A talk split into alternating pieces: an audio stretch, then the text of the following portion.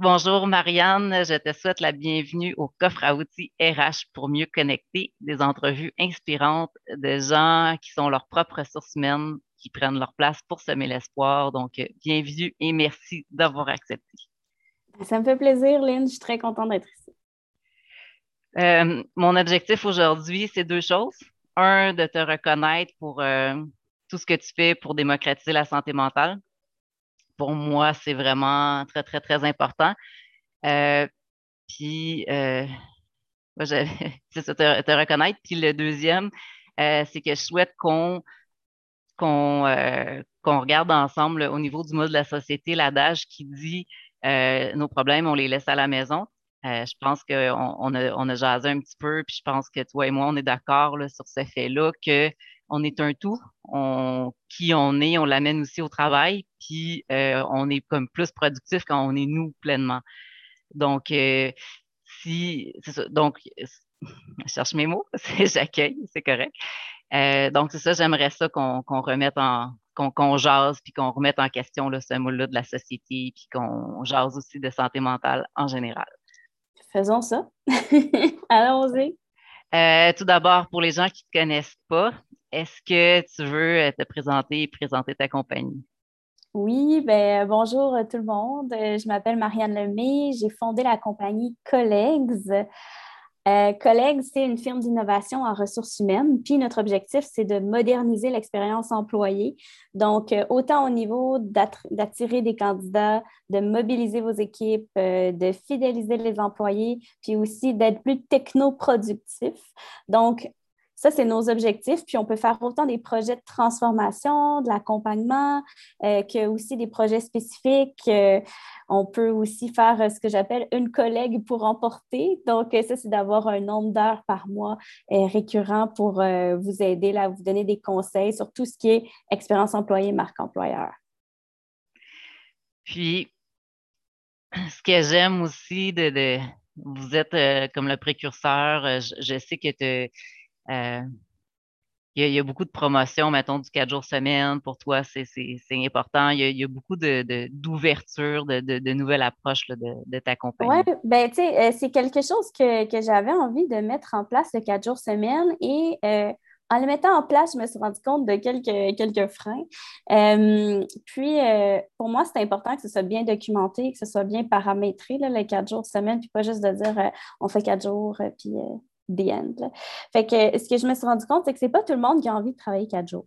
Hmm. Il y en a qui ont envie de travailler quatre jours, d'avoir une journée de plus. Puis pour ceux qui ont envie d'avoir quatre jours, ben, ça paraît évident que c'est le fun. Mais il y en a d'autres pour qui, euh, qui retrouvent beaucoup de plaisir dans leur travail ou que euh, il y en a qui m'ont dit Regarde, moi, euh, j'aimerais ça faire du quatre jours quand j'aurai des enfants. En ce moment, j'en ai pas, je veux vraiment me concentrer dans mon travail. fait que, puis on parle de santé mentale, il y en a aussi qui, qui, euh, qui aime mieux travailler pour ne pas prendre le temps de réfléchir. On pourra y revenir plus tard. Là. Euh, ben, c'est pas, je ne suis pas en train de dire que tout le monde c'est comme ça, mais ça peut être euh, un, des, un des facteurs. Fait que, bref, le 4 jours, je l'ai mis optionnel, c'est-à-dire que les employés peuvent choisir s'ils font du 4 jours ou du 5 jours à l'embauche, puis ensuite, au courant de, de, leur parcours chez collègues après euh, ben, dans le fond, euh, s'ils veulent euh, changer de mode, de passer de 4 à 5 ou de 5 à 4, ça doit être pendant une période de trois mois la même chose pour des raisons de gestion de projet avec nos clients. Mhm. Qu'est-ce qui m'a touché beaucoup dans, tes, dans, dans, tes publications? C'est que j'ai vu que tu vis une situation particulière de santé et tu oses en parler sur les réseaux sociaux. Est-ce que tu veux nous parler euh, de ton. Évidemment, avant, je t'ai posé la. Je t'ai demandé l'autorisation d'en parler euh, en rencontre. Et est-ce que tu veux nous parler de cette situation-là, s'il te plaît? Ben écoute, c'est dans le journal de Montréal, fait qu'il est trop tard pour le cacher, ça c'est sûr. Euh, oui, j'avais eu le journal de Montréal, ils m'ont fait un article qui s'appelle Le cancer ne l'arrête pas. Bref. Mon Dieu, OK, ouais, c'est ça. Ben, c'est, voilà. Euh, fait que oui, effectivement, euh, j'ai, eu un diagnostic de cancer en 2018. En fait, comment ça a commencé? Euh, probablement que ça faisait un, bon moment que je l'avais, mais je ne le savais pas. Je n'avais pas encore de, symptômes. Euh, j'ai un garçon qui, à ce moment-là, avait un an et demi. Puis, j'étais enceinte d'un deuxième enfant, d'une petite Léa. Et malheureusement, Léa n'a pas survécu. Hmm. Et trois mois plus tard, j'ai eu un diagnostic de leucémie myéloïde chronique. Donc, je n'avais même pas fini mon deuil de, mon, de ma fille. Puis après ça, j'ai eu la nouvelle pour le cancer. Puis au début, j'étais un peu dans, dans, le, dans le déni. Ben, en fait, pas nécessairement dans le déni, mais dans l'incompréhension. je me disais, ça ne peut pas m'arriver à moi, je suis jeune. Tu sais, j'avais même pas encore 30 ans à l'époque. Je m'approchais, mais je n'avais pas encore 30 ans. Puis je me disais, ça, ne se peut pas, tu sais, que, ça m'arrive. Puis en plus, je faisais beaucoup de, sport, j'étais en super forme, je mangeais bien, tu sais, comme je fumais pas. Bon, je buvais un petit verre de vin de temps en temps, comme tout le monde, là, mais tu sais, c'était pas. Euh, fait que je m'attendais pas à ça. Ça ne l'est pas attiré. Non, ben tu sais, j'avais rien fait, euh, tu sais, ben il n'y a pas grand monde qui font de quoi pour mériter ça, mais tu sais, mettons que tu as un cancer du poumon puis tu as fumé toute ta vie, ben il y a comme rapport cause-conséquence, mais moi, c'est quelque chose de génétique. je me rappellerai toujours, mon médecin m'a dit, euh, tu sais, peu importe ce que tu manges, c'est dans tes gènes. tu pourrais manger de la poutine tous les jours, ça ne va rien changer à ton cancer. Fait que j'ai vraiment aucun contrôle sur ce cancer-là, à part de prendre des médicaments. Fait que bref, ça pour dire que euh, quand j'ai eu mon diagnostic, euh, je travaillais dans ce temps-là, j'étais employée chez Kangaroo, j'étais directrice culture et marque, donc je gérais le département RH et le département marketing. Euh, ils ont été extrêmement gentils. Merci David, merci Bernard, merci Lee. ils ont été extrêmement accueillants là-dedans. Ils m'ont donné le temps de, me reposer. J'ai pris un deux mois et demi de, congé, d'arrêt de travail en fait. Hmm. Et bref, ça a été, euh, ça a été toute, euh, toute, une épreuve, mais ils ont été très gentils. Puis quand je suis revenue, ils m'ont dit Regarde, tu peux euh, faire juste les tâches que tu aimes. Les tâches que tu n'aimes pas, on va s'en occuper, tu sais, puis reprends progressivement et tout ça. Puis, moi, j'ai demandé à faire du 4 jours semaine, justement. Tu sais. Au moment de mon augmentation, j'ai dit plutôt que de m'augmenter, donne-moi donc du 4 jours au même salaire. Fait il m'a dit, ben oui, c'est beau. Fait que ça m'a aidé à me reposer un peu au début. Puis après ça, euh, évidemment, là, j'ai dit, euh, sais-tu quoi, je pense que j'aurais le goût de partir mon entreprise. Fait qu'une journée par semaine, avec ces quatre jours-là, ça m'a permis de monter ma business euh, on the side. Mais entre tout ça, ça a été très intense. J'ai essayé trois chimiothérapies différentes. À un moment donné, ils pensaient que je faisais un AVC, un cancer du cerveau, un cancer du sein. ils pensaient que j'étais en train de devenir aveugle, puis ça, c'était vrai, j'étais en train de devenir aveugle. J'ai eu des problèmes de foie, plein de complications là, la médication, fait que c'est ça, c'était essoufflant, disons. Qu'est-ce que le, le, le, cancer que tu as, euh, en fait, c'est qu'est-ce que ça, je veux dire, qu'est-ce que ça l'affecte ou c'est pas concret pour moi, là? Oui, ben, dans le fond, ça fait partie des leucémies, donc c'est un cancer du sang et ça se passe dans la moelle osseuse. Donc, il y a deux chromosomes qui sont inversés. Il y a le 9 et le 22. Et ce qui est vraiment particulier, c'est que 22 et 9, ça fait comme 22 septembre, qui est la, journée nationale de cette maladie-là, mm. qui est aussi ma date d'anniversaire. Imagine. c'est vraiment bizarre. Là, j'ai dit, Colin, il faut que j'aille voir une numérologue. Ça n'a pas de bon sens. Mais honnêtement, euh, honnêtement, c'est assez flyé. Fait que c'est deux chromosomes qui s'échangent. Puis qu'est-ce que ça fait si ce n'est pas traité, en fait? Euh, parce que c'est quelque chose qu'on peut garder euh, jusqu'à deux à cinq ans sans, si, mettons, on ne fait rien puis qu'on ne prend pas de médicaments, puis c'est la mort après cinq ans, mettons. Là.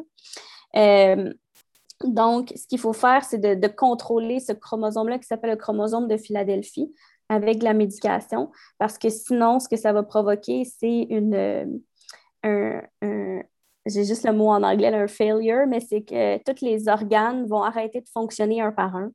Euh, le cerveau, euh, les poumons, le foie. Fait que tu, meurs d'une mort euh, semi-lente. Euh, puis ben, quand ça dégénère, ça va vite. Là. Fait que, moi, j'étais rendue à un stade où est-ce que mon, ma, rate avait enflé déjà, ce qui faisait que j'avais de la misère à respirer. Euh, ça a été difficile. Tu sais, j'avais un enfant de, un, de 18 ah mois à m'occuper. Fait que, tu sais, il disait, maman, je... ben, il disait pas, il parlait pas si bien que ça, mais il, me tirait dessus pour que je joue avec lui, tu sais. Puis j'étais comme, désolée, maman, elle peut pas, elle a pas l'énergie. J'essayais de lire une histoire, puis, tu sais, j'étais alors, le prince, alors, c'est comme ça finissait plus. le prince est mort. Le prince est mort. non, non, je voulais pas y expliquer ça tout de suite, le concept de mort avant, dans ce temps-là, mais mon, mon chum a été très, très, très, très aidant euh, dans, toute cette aventure-là, mais ça a été. Euh, ça a été quelque chose, puis c'est là encore aujourd'hui.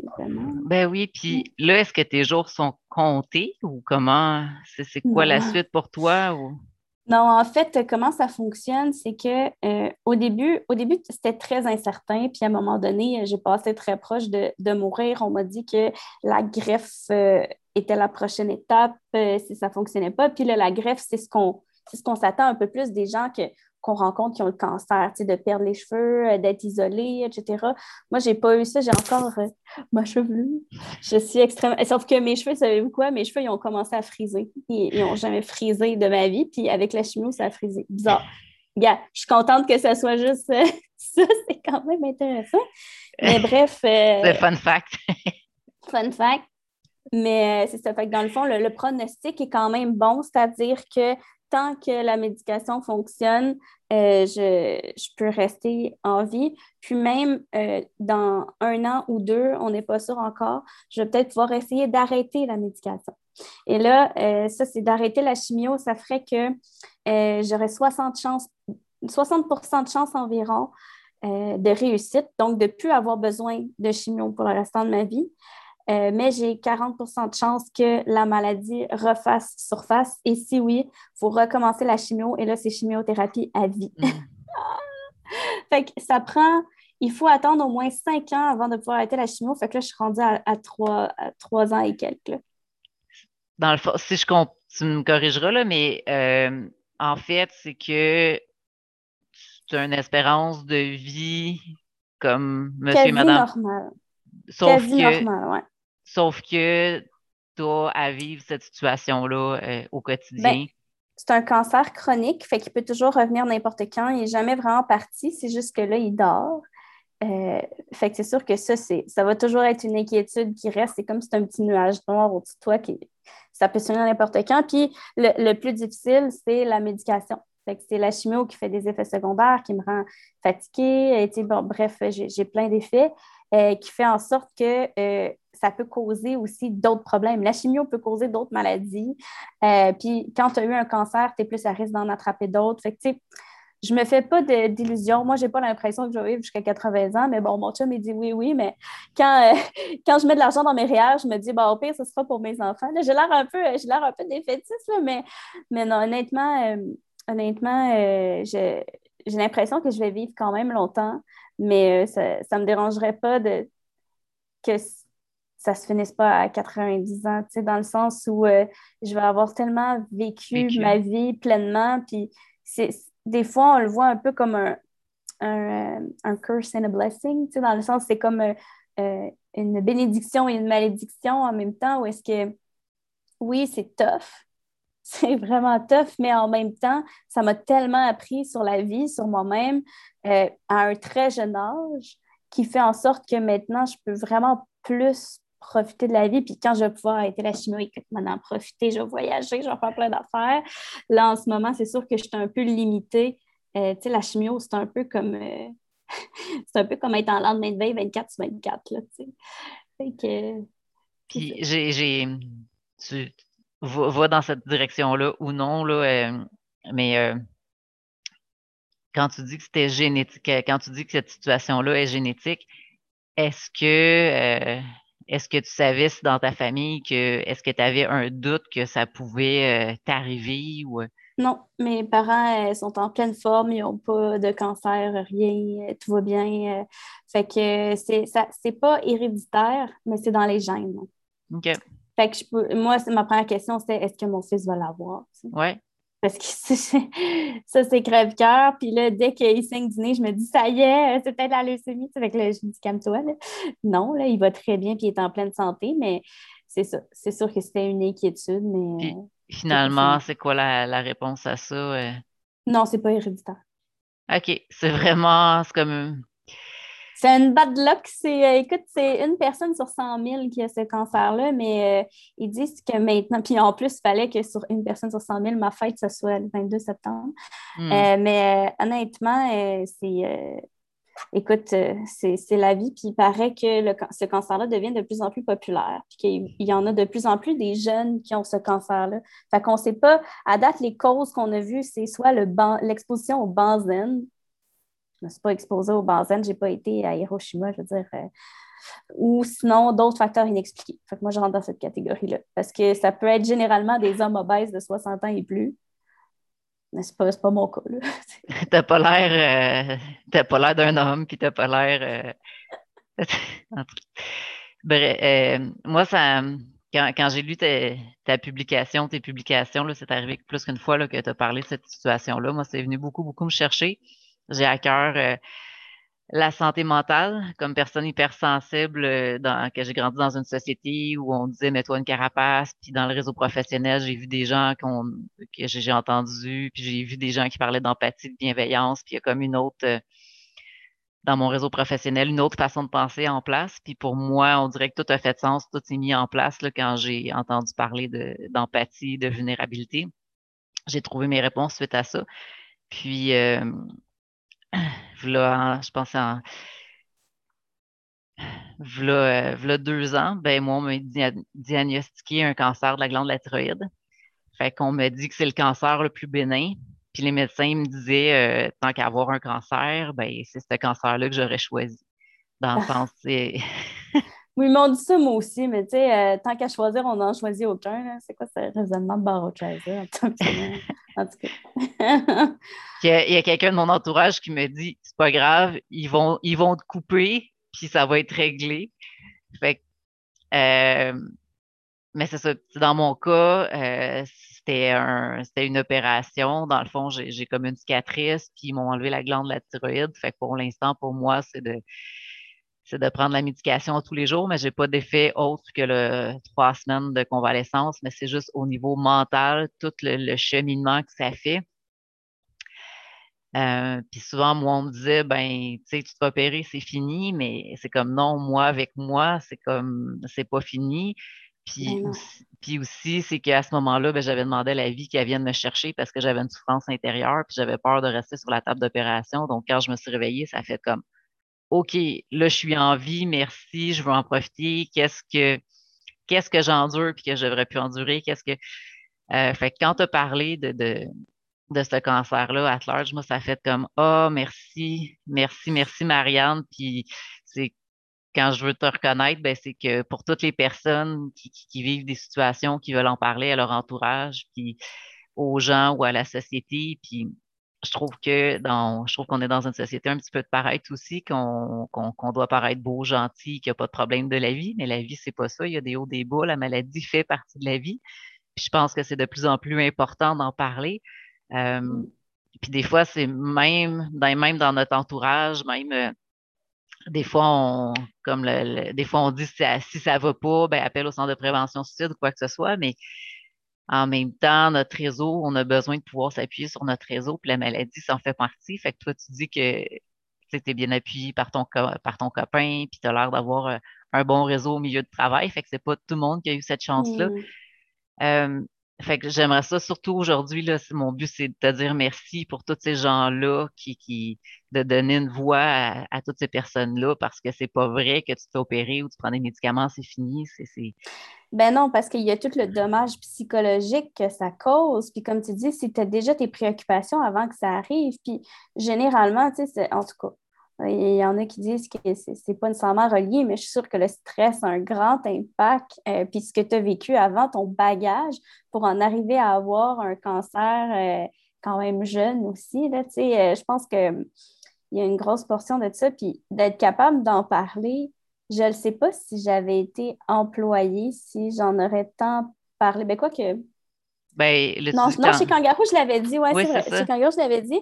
Mais, tu sais, dans, dans, ma tête, je, savais déjà un peu que je m'en allais en consultation après à ce moment-là. Fait que quand tu es consultant, c'est pas pareil que quand tu as peur de la réaction de ton patron et tout. Au début, j'avoue que j'avais peut-être peur de la réaction des clients. Finalement, ça fait l'effet inverse où est-ce que les gens ont aimé la transparence, puis j'ai attiré des gens qui sont ouverts d'esprit aussi. Ça fait comme une sélection naturelle de, clients là, à ce niveau-là. Mais écoute, euh, je comprends, euh, tu sais, euh, souvent les gens qui ne comprennent pas nécessairement, ils vont ils savent pas quoi répondre. Il y en a qui vont banaliser, il y en a qui vont faire comme si c'était pas là, il y en a qui vont arrêter de te parler tout simplement parce qu'ils ne savent pas comment dealer avec la situation. moi, j'ai perdu des amis comme ça aussi.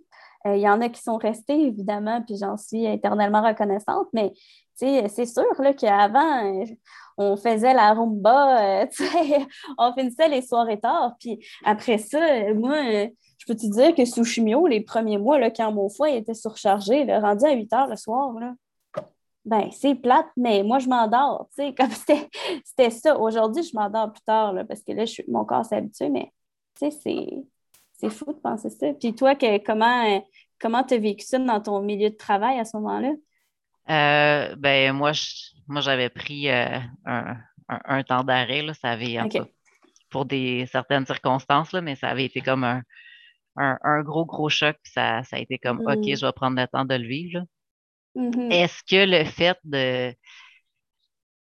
Je vois le côté sensibilisation, mais euh, je me dis pourquoi en parler au niveau des, mm. des réseaux sociaux au complet? C'est. A Bien, j'avais envie de, porter un, message. Puis moi, quand je parle de mon cancer, c'est pas euh, pour me plaindre, pour attirer la pitié. Ou, c'est vraiment plus dans une optique de Hey, oubliez pas, vous avez une vie, vivez-la. Puis euh, des fois, il y a des choses qu'on prend tellement pour acquis. Le temps, on le prend tellement pour acquis. Quand tu es devant le fait accompli, que tu n'en as peut-être plus de temps. Puis moi, euh, à un moment donné, ils m'ont dit là, commence à penser à la mort. Là, le médecin m'a dit ça, j'étais comme shit, mais c'est, excusez mon langage, mais je dis là, là c'est. On, est rendu là, là sais. fait qu'après ça, tu dis OK, mais toutes les choses qui m'énervaient au quotidien, puis moi aussi, j'ai une, ben, j'ai une, sensibilité. Euh, en fait, euh, c'est pas encore euh, diagnostiqué, mais ma sensibilité vient probablement de la douance. Bref, ça a été, ça a été, j'avais beaucoup de, choses qui m'énervaient au quotidien. Tu sais, mettons, tu laisses la porte ouverte ou très sensible à la lumière, au son, tout ça, tu sais, les néons, pas que c'est sûr que là, quand le cancer est arrivé, ça m'a aidé à, relativiser les choses, puis dire comme, regarde, si c'est ton chum qui fait le lavage, là, puis qu'il mélange des brassées, c'est pas la fin du monde, arrête de capoter, tu sais. J'étais même pas capable de de, faire du lavage. Puis avant, c'était comme ma tâche, c'était comme OK, c'est moi qui fais le lavage. Puis j'étais tellement perfectionniste à un point qui, avait, en était presque maladif. Fait que là, maintenant, j'ai dit, gars, fais ce que tu veux, juste que le linge soit propre. Puis là, ça t'apprend à lâcher prise sur des affaires. Avant, là, je courais le demi-marathon. Puis là, j'ai passé de tout ça à avoir de la misère à marcher. Comprends-tu? Mm. Il a fallu que je réapprenne à courir ça a été long, ça a été pénible. Je ne suis pas encore retournée à mon demi-marathon parce qu'avec la médication, le choc mental aussi, j'ai pris 40 livres depuis le cancer. c'est sûr que courir avec 40 livres de plus sur le dos, c'est pas mal plus difficile, tu sais. Hmm. bref, euh, on porte le poids de nos émotions aussi. Hmm. Puis, euh, ce que je trouvais intéressant, c'est que tu disais que dans ton milieu de travail, il y avait de l'espace aussi quand vous partez la journée, que vous, que vous dites quand, comment vous, euh, là, je, cherche mes mots, mais je pense que tu sais où je veux. Euh, je sais ce que tu dis, mais dans le fond, quand on commence la journée, on fait un daily meeting, donc un petit meeting à chaque matin pour faire le statut des projets. Puis avant de commencer, on se dit tout le temps, bon, c'est quoi votre mood de la journée? Euh, comment, euh, comment vous sentez ce matin? Puis il y a des matins quand on dit Yes, je suis énergique. D'autres matins, ouais, je suis vraiment zen aujourd'hui. Ou il y a d'autres matins, écoutez les filles, là, parce qu'on est juste des filles pour l'instant. Euh, fait que écoutez les filles, moi je suis fatiguée, j'ai pas dormi, mon chien n'était pas de bonne humeur. fait on, est capable de dire ces choses-là. Fait que, mettons, quand j'ai une nouvelle à passer, ben là, je vais dire, ah, sais quoi, ça n'a pas l'air d'être une bonne journée pour elle, je vais attendre à demain. Fait que ça, permet aussi de, gérer tes interactions dans la journée avec la personne, puis euh, de se laisser cet espace-là de, se dire, d'être transparent comme ça sur comment qu'on va vraiment, puis pas juste oui, oui, c'est bon, ça va. Ça fait en sorte qu'après ça, on crée un lien encore plus profond avec les employés. Au niveau de la productivité, est-ce que tu vois une différence versus de vous jaser ou comment vous arrivez versus pas le dire? Est-ce que euh, je vois une différence au niveau de la productivité parce que ça nous permet de se concentrer sur euh, les éléments les plus importants. Fait que, supposons que la personne dit ben moi, je ne fais le pas aujourd'hui. OK, ben regarde, la priorité, c'est ça. Concentre-toi là-dessus. Moi, il faut absolument que ça soit fait avant la fin de la journée. Pour le reste, tu peux le faire une autre journée. Repose-toi. J'aime mieux que tu te reposes aujourd'hui, que tu sois plus productif demain, que de faire euh, du présentiel. Puis, tu sais, nous, on, fait du 35 heures semaine euh, pour ceux qui font du 5 jours, puis du 30 heures semaine pour ceux euh, qui font du 4 jours. Fait que, c'est c'est vraiment 35 heures, mais tu peux en faire moins s'il y a une semaine où est-ce que tu ne files pas ou quoi que ce soit. L'important, c'est que les résultats soient là à la fin de la semaine.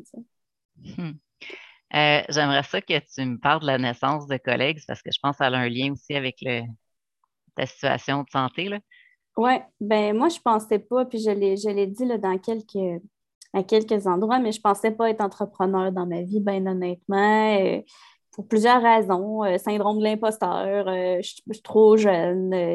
Je me disais, tu sais, puis même le bien conscient de je une femme, tu sais, c'est quand même un milieu d'hommes, puis non, non, moi je voulais faire ma place en tant que femme dans la société, c'est sûr. Mais aussi, euh, en fait, ce qui me faisait le plus peur, c'est que j'avais peur de trop travailler. Parce que je me connais, puis quand j'aime quelque chose, ben, je me donne à fond, puis il n'y a rien qui me tasse de mon objectif, puis comme je suis focusée, puis let's do this. Fait que c'est sûr que euh, de partir ma compagnie, j'avais peur de travailler 80 heures semaine. Ça, c'est garanti. Puis finalement, le fait d'avoir eu ben, un enfant aussi, puis d'avoir eu le cancer, ça m'a appris qu'il y a d'autres choses dans la vie que le travail. Fait que oui, il y a des, je ne vous cacherai pas, là, il y a des semaines où est-ce que j'en fais des heures. Mais ma maladie m'empêche de faire du 80 heures, par exemple. Fait que mm. si j'ai une limitation, passer 60 heures, mon cerveau ne fonctionne plus. Je vais te donner un exemple. Hier, chez nous, j'ai eu une grosse journée. J'avais plein de choses dans ma journée hier euh, au travail. J'étais arrivée chez nous, j'étais tellement fatiguée que j'ai commencé à avoir de la misère à respirer.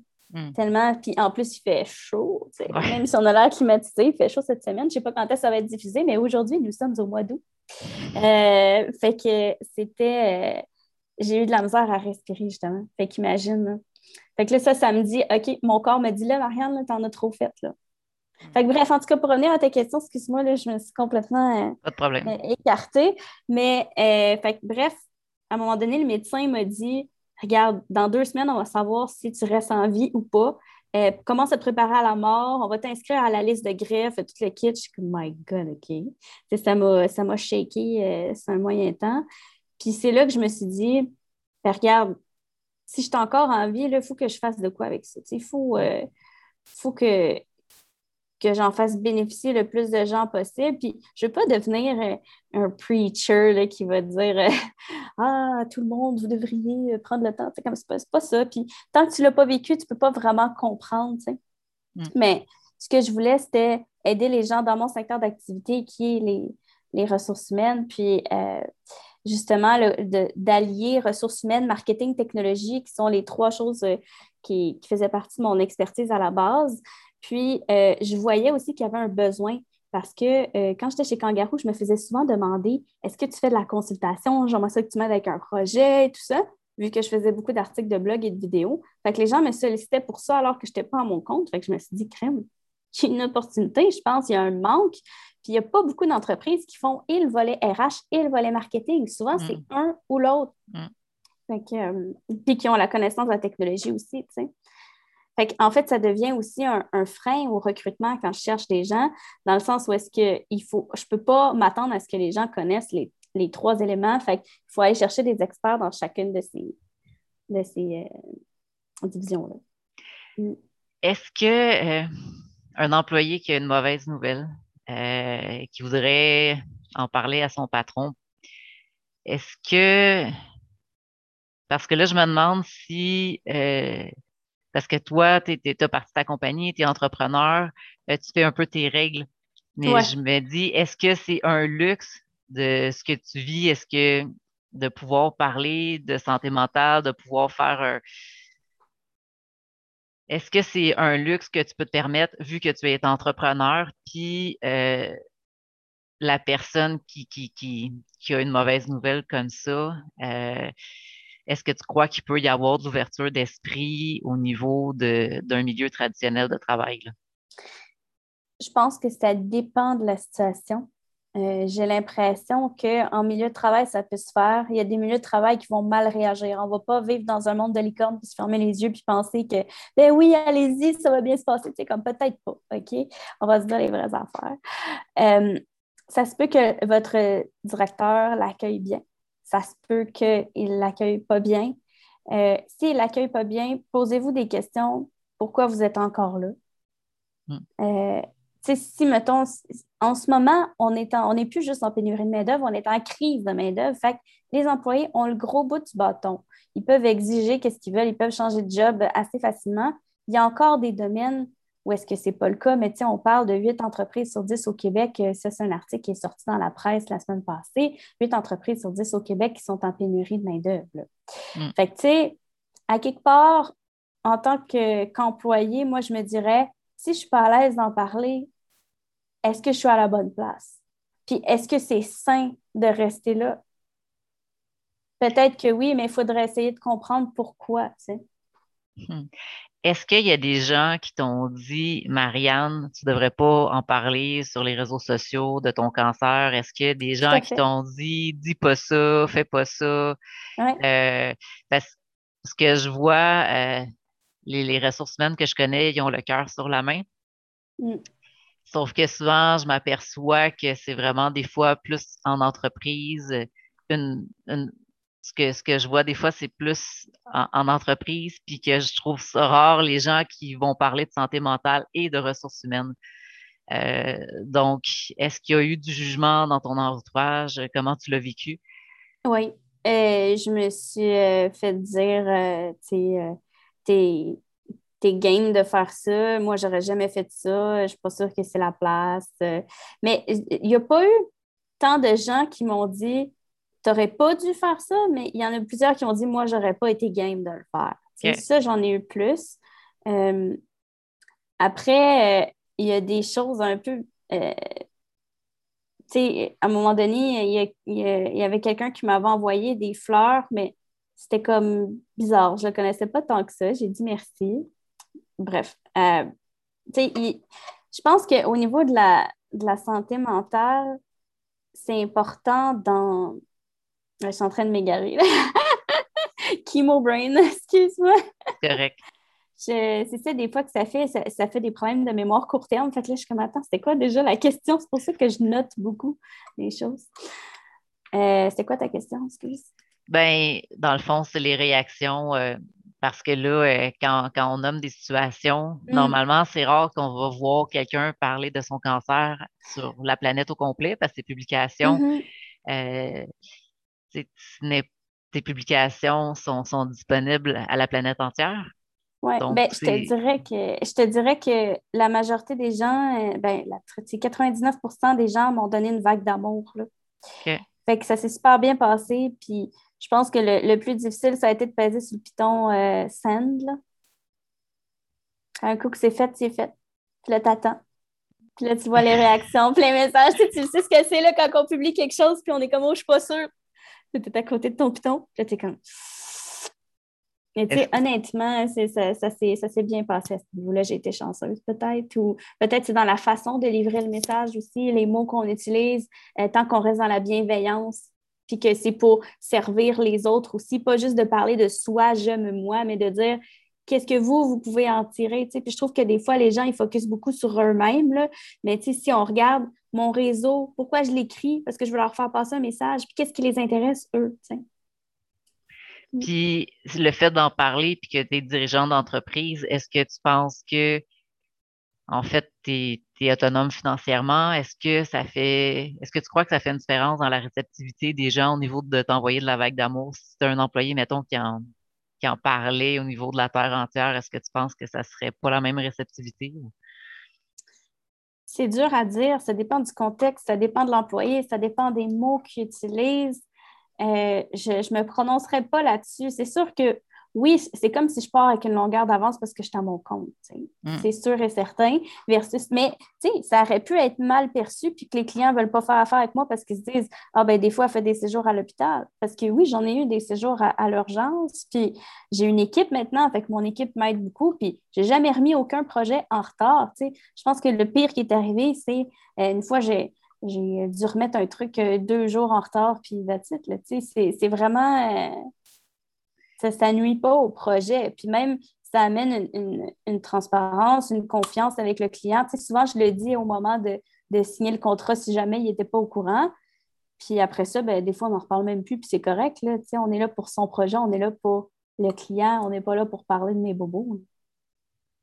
Puis à ce moment-là, si jamais tu n'as jamais remis de projet en retard, pourquoi le mentionner au client à ce moment-là? Je pense que c'est dans une notion de transparence parce que c'est pas parce que c'est jamais arrivé que ça pourrait pas arriver. Euh, aujourd'hui, maintenant que j'ai des employés, c'est plus quelque chose que je mentionne systématiquement euh, parce que parce que justement, j'ai des gens qui peuvent aider. Mais au début, c'était important pour moi parce que ça m'enlevait de la pression, une charge mentale, justement, de me dire si jamais il arrive de quoi, ben, le client est en connaissance de cause. Puis est-ce que ça t'est arrivé de perdre des contrats justement euh, parce que tu l'as mentionné ou? Non. Non. Jamais.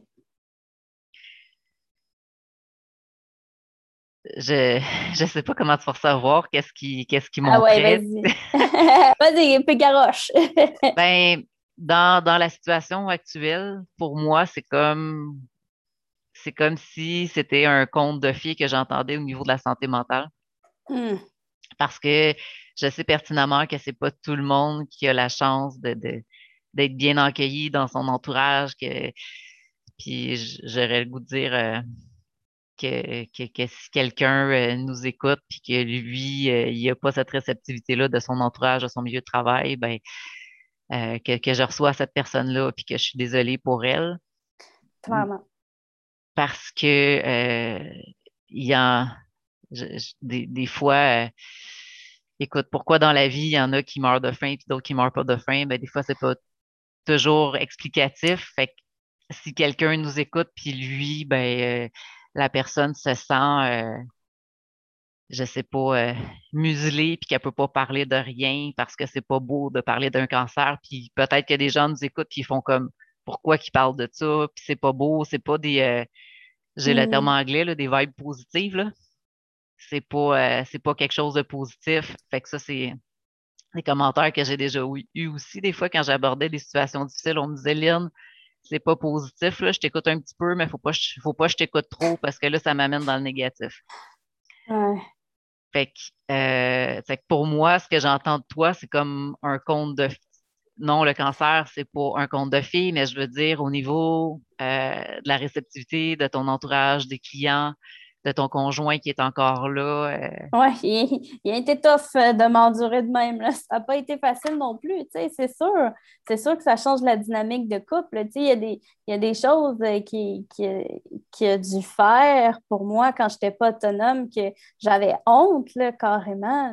sais c'est sûr. Puis, tu sais, après ça, on choisit comment qu'on le vit. Moi, je choisis de le voir peut-être pas comme un conte de fées parce que j'ai quand même, je suis quand même une personne très terre à terre malgré mon positivisme, mais je choisis de voir le bon côté des choses parce que j'ai l'impression que si je me morfonds, ça ne sert à rien.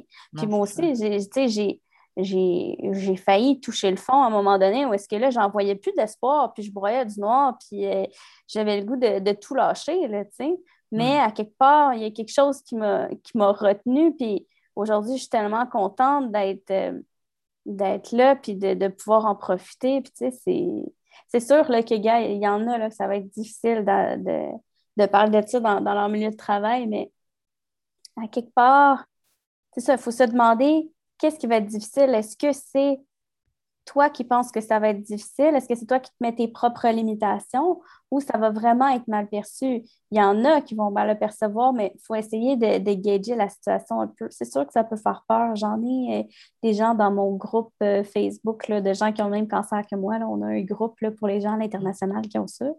Puis il y en a qui disent, moi, je ne l'ai même pas dit à mon chum ou à mes enfants. Je dis, comment tu fais pour ne pas le dire? Je m'en vais à l'hôpital, ah, je ne sais pas ce que j'ai. Voyons, comment tu peux vivre avec un secret comme ça? Parce que les choses qu'on ne dit pas, ça nous tue à l'intérieur. À un moment donné, il faut que ça sorte. Mais encore là, ça dépend de, chaque personne. Toi, est-ce que c'est quelque chose qui t'a passé par la tête de dire je le dis pas à mon chum Non, aucune chance. c'est ça, je disais.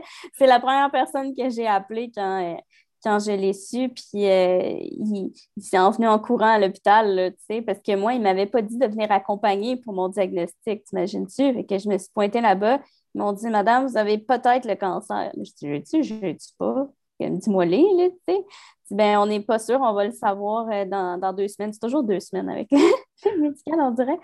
Fait qu'ils ont dit dans 30 minutes, prise de sang, dans une heure, biopsie de moelle osseuse pire chose ever, ça fait mal sans bon sens. Bref. Euh, fait que mon chum est arrivé après la, biopsie de, moelle pour me ramener à la maison parce que j'étais dans l'incapacité de marcher après ça. Ben, je pense que c'est essentiel euh, d'avoir des gens à qui on peut parler de cette situation-là, au moins, là, si c'est pas dans le milieu au de travail. Moins ton chum, Il y en a qui sont célibataires ou quoi que ce soit, mais qui n'ont peut-être pas ce réseau-là, mais je pense que c'est mm. important de, un parent, un ami, euh, quelqu'un de confiance, sinon un professionnel de la santé, un psychologue. moi, j'ai pas honte de dire que j'ai vu une psychologue pendant trois ans, puis ça m'a fait cheminer énormément de passer à travers euh, cette épreuve-là, plus le deuil de ma fille en même temps, euh, plus bon, des blessures du passé, tout le monde en a. Là, fait que tout ça mis ensemble, ça a été. ça a été tough, mais ça vaut la peine de parler à quelqu'un. Il ne faut pas garder ça en dedans plus on le garde longtemps, pire que ça va être quand ça va sortir. Oui, puis là, c'est ça, souvent, je fais la différence entre euh, sensibilité et émotivité. Là. Pour moi, c'est comme quand, quand moins j'ose parler, puis plus que je deviens émotif, puis plus que je le dis, mais plus que je ressens ça, puis moins d'émotivité. Fait que c'est. Je pense que quand on parle pas, c'est là qu'on peut partir à éclater en pleurs ou euh, que c'est difficile d'après ça de nommer des choses. Puis c'est comme si tu n'avais pas parlé, par exemple, pendant trois mois, puis après ça, tu arrives pour en parler avec ton chum. Ben là, c'est sûr que peut-être que les pensées ne seront pas claires, tu n'arriveras pas à t'exprimer, puis que lui, le, le conjoint, le partenaire, il ne comprend rien encore plus à ce moment-là. Mais il y en a qui le prennent mal. Euh, j'ai euh, justement dans ce groupe-là de gens qui ont cancer, il y en a que les conjoints sont partis. Il y en a qui, tu sais, mettons, euh, il y en a qui veulent avoir des enfants, puis là, finalement, ça fait que pendant que tu es sous chimio, c'est plus difficile. En fait, il y a quelques restrictions. Fait que, tu sais, ils disent, bon, ben tant pis, c'est fini. Il y en a que c'était trop lourd à porter et qui sont partis. Tu sais, il a été tough, de rester. Puis c'est la même chose pour les employeurs. Tu sais, quand tu annonces ça à ton employeur, tu le sais, il, y a des, conséquences financières à la santé euh, mentale aussi, puis même à la santé physique, où est-ce que les médicaments coûtent cher. Fait que là, tu fais monter le prix de ta prime d'assurance de compagnie euh, dans le tapis. Euh, il y a comme des conséquences à ce niveau-là. Si la personne est en arrêt de travail, ben, tu ne l'as pas pendant un certain temps, puis tu ne sais pas quand est-ce qu'elle revient. c'est sûr que des fois, c'est un peu touché. Sauf qu'un employeur qui tient à son employé, vraiment, là, puis qui a le goût de le garder, normalement, quand il annonce quelque chose comme ça, il va te garder, tu sais, à moins d'avoir plein de candidats sous la main puis de dire Ah, c'est beau, euh, anyway, euh, tu t'en vas, puis il y en a 10 autres qui vont venir porter leur CV. Mais tu sais, on n'est plus des années 90, là, ça arrive plus vraiment, ça, là, maintenant. Hmm. Est-ce que, est-ce que ça a changé ton, parce que là, tu nous as parlé que tu apprécies plus la vie. Est-ce que l'annonce de ton cancer a changé d'autres choses dans, ta vie au niveau de ton attitude de toi à toi ou de toi avec les autres?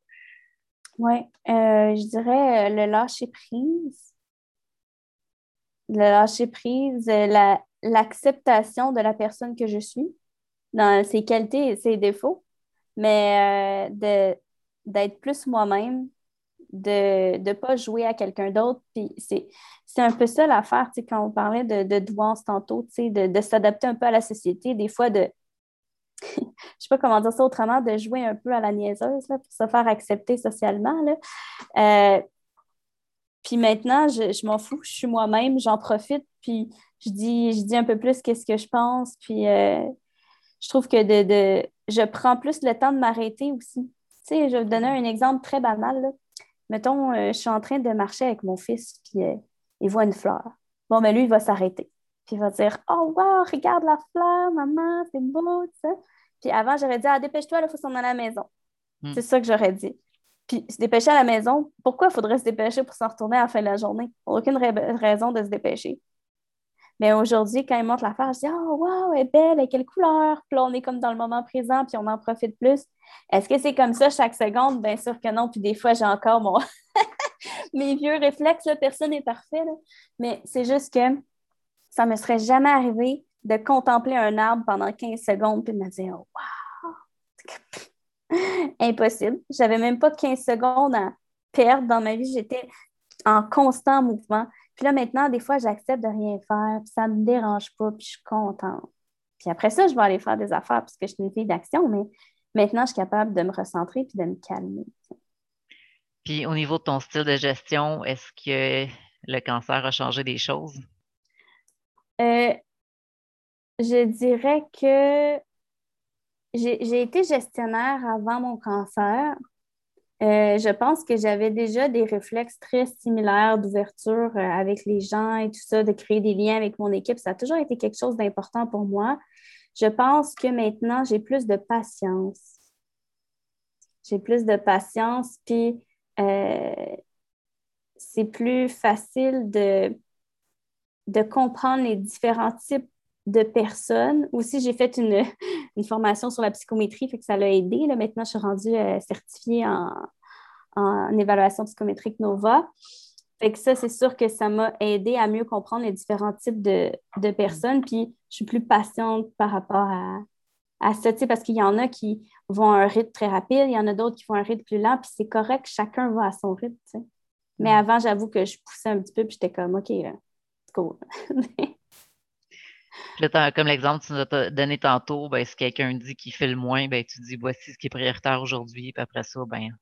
Exactement. Puis ça, vient de, m'arriver cette semaine avec une, collaboratrice qui, euh, qui dit Regarde, je file pas, là, je file pas aujourd'hui, euh, je pourrais pas te, le remettre à temps. Puis je dis Regarde, moi, là, je me prévois tout le temps plus de temps au cas où qu'il y a une bad luck qui arrive. Il n'y en a pas de problème. Prends le temps de te reposer. On se repart la semaine prochaine. Hmm. Fait que ça, c'est ça, c'est sûr. Mais je dirais que j'étais déjà un peu comme ça avant le, cancer. C'est juste que là, ça l'a amplifié. Euh, puis mon empathie beaucoup aussi. Qu'est-ce que qu'est-ce que tu dirais que les gens retiennent de notre, de notre rencontre? Hmm. Respirez. Si vous êtes tout le temps dans le feu de l'action, apprenez à vous arrêter. Respirez. Des fois, peut-être un jour, quelqu'un m'a dit ça. Marianne, tu respires pas. Je dis, ben oui, je respire, je t'envie. Non, non, non. Attends, là. Prends une respiration. Tu prends pas le temps de respirer. Tu es tout le temps, tu sais, ça paraît pas. Fait que prenez le temps de respirer. N'hésitez pas à en parler quand ça ne file pas. Si vous sentez que vous avez une relation de confiance avec la personne, que ce soit dans votre milieu de travail ou dans votre vie personnelle, établissez ce lien-là pour être capable d'en parler. Puis sinon, trouvez quelqu'un d'autre à l'extérieur de votre travail pour pouvoir en parler, mais il faut faire sortir le méchant. Si des gens veulent entrer en communication avec toi, est-ce qu'il y a des façons de te joindre? Oui, ben, la façon la plus simple, euh, c'est d'aller euh, sur euh, LinkedIn, mais m'envoyer un message à Marianne Lemay. Sinon, vous pouvez nous écrire à marianne.collegs.com, K-O-L-E-G-Z.com. Donc, vous pouvez aussi suivre nos articles sur le texto-blog de Collegs. Donc, collegs.com, vous allez voir le texto-blog, c'est de recevoir un texto par semaine ou par deux semaines avec un article qui parle d'expérience employée. Merci beaucoup euh, pour ton temps. Moi, je trouve ça passé super vite. Puis, euh, euh, donc, merci beaucoup. Puis, si, ce que j'espère te, te, réavoir en rencontre bientôt. Ben, merci beaucoup pour l'invitation, Lynn. C'était super le fun. Ça me fait plaisir.